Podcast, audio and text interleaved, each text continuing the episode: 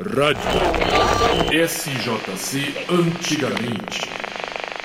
Rádio SJC Antigamente na cobertura da sétima edição da FLIM, Festa Litero-Musical, que acontece neste fim de semana no Parque Vicentina Aranha. Entre as atrações está o sarau Dança das Palavras, a partir das 15 horas deste sábado, no qual será lançado o livro Diálogos na Pandemia.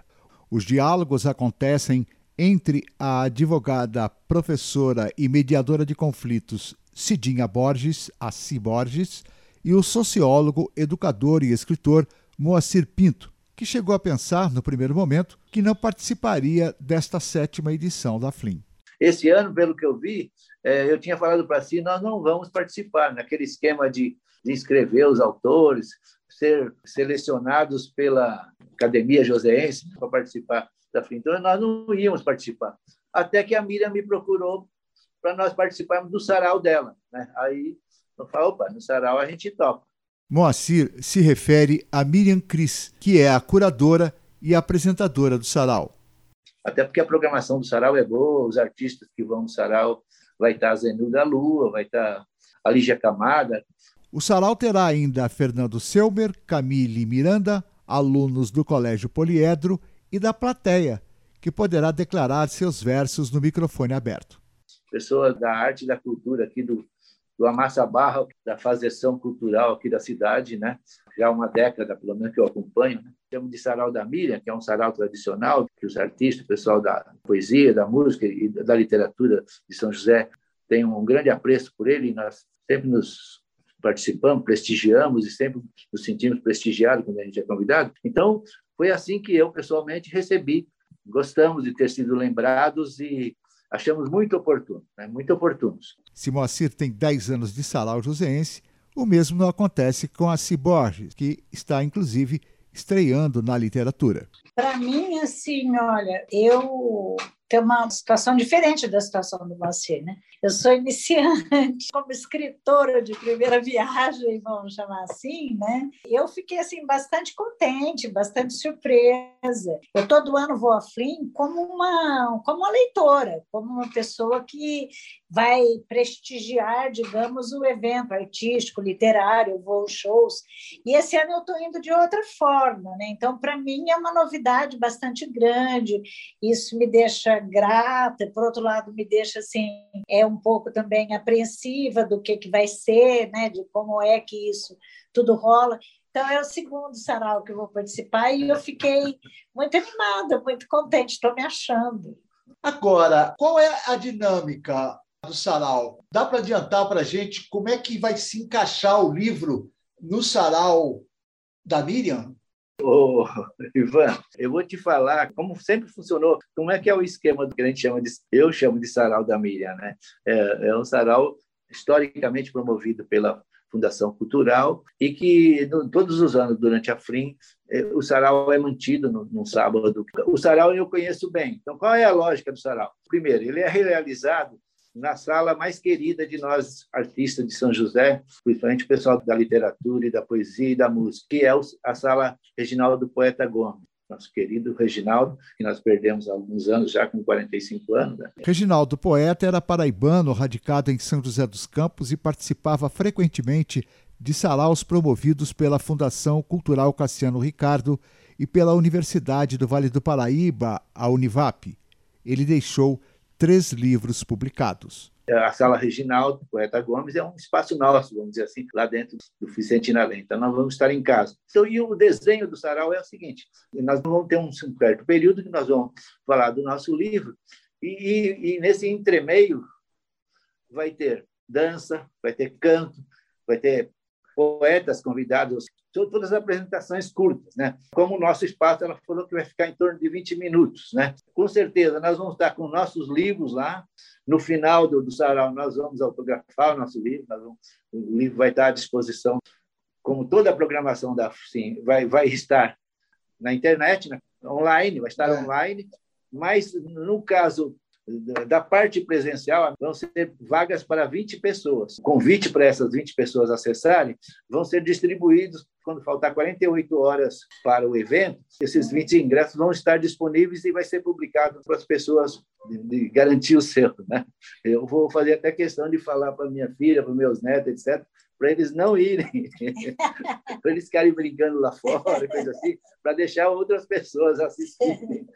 Porque é, para a gente é importante que né, o público se aproprie, mas também tem a possibilidade das pessoas assistirem online e nos procurar, entrar em contato com a gente e ir para lá no final para pegar o livro, se quiser pegar. Né? Agora, Cidinha Borges, nesses 20 minutos aproximadamente à disposição de vocês, vamos fazer uma síntese, um balanço do livro que foi publicado há menos de que dois, não tem dois meses ainda, tem?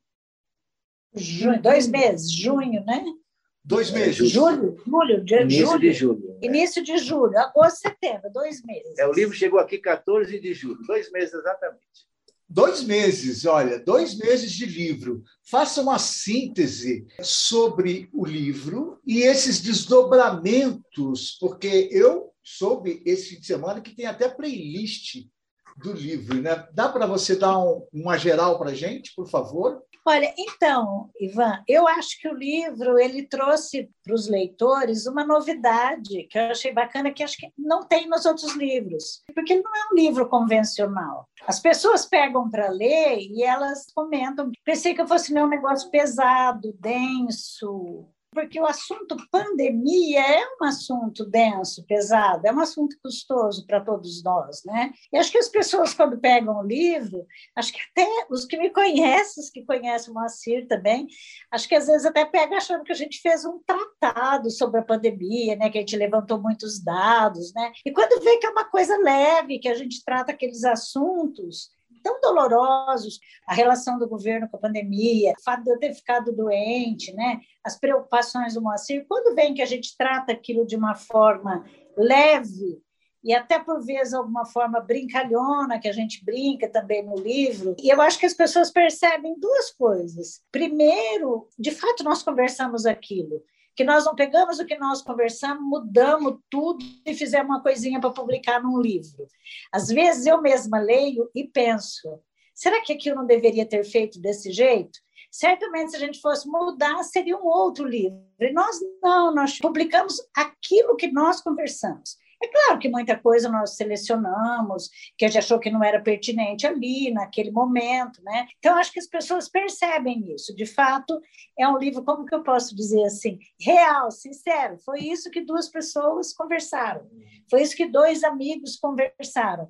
E, assim, eu acho que surpreende, tocou em muitos assuntos que a gente gosta muito e valoriza muito a arte. Quase que um capítulo falando das músicas que a gente trocou. Tipo, ó, você conhece essa? Conhece. Você conhece essa? Ó, essa tá boa para hoje, essa aqui tem a ver com tal assunto, eu acho que possibilitou a gente fazer a playlist, que ficou muito bonitinha, muito legal. Nós não planejamos essa playlist de fazer, foi, foi uma leitora. Então, isso que né? eu achei Gabriela incrível. Vedovello, neta da Si, uma jovem já uma mestranda, né, e ligada, né, jovem ligada, ela lendo o livro, foi procurar ouvir as músicas que nós fazíamos reverência, aí ela ela pegou e teve a ideia de fazer a playlist. A playlist pode ser encontrada no Spotify, bastando digitar livro Diálogos na Pandemia. Fazer a playlist e nos consultou, falou, interessa?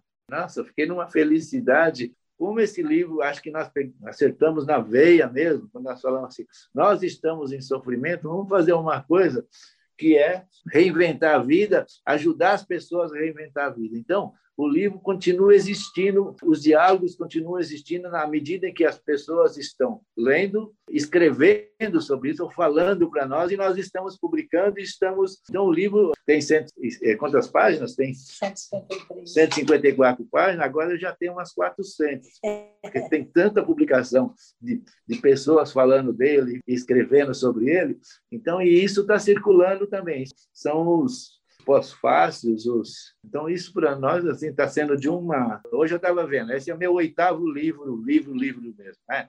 Meu oitavo livro. E a minha que já, já foi bem mais lida, mas causasse tanta repercussão e circulação e resultado, impacto imediato, nunca teve nenhuma.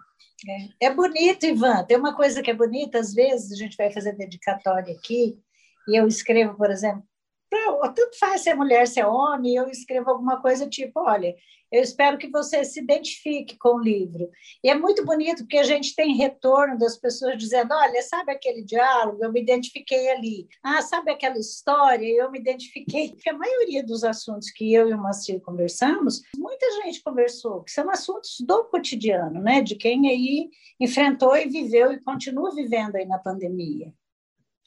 Então, caríssimos, toda sorte do mundo nesse salão, nessa programação da FLIM, que seguramente vai estar ainda mais concorrida com a presença de ambos no lançamento do livro na FLIM, do diálogo na, da pandemia, tá bom? Tá ótimo, Ivan, obrigada. A gente agradece muito, o nosso livro continua aí, vai dar, vai dar o que falar, para o bem. Vai, sempre vai dar o que falar e... E assim conversamos com Cidinha Borges, a Ciborges e o Moacir Pinto, autores do livro Diálogo na Pandemia, que será lançado durante Sarau neste sábado, às três horas da tarde, no Parque Vicentina Aranha, durante a sétima edição da FLIM. Ivan, muito obrigado, Ivan. Nada, amado. Fala-se. Amada Valeu, Rádio SJC antigamente.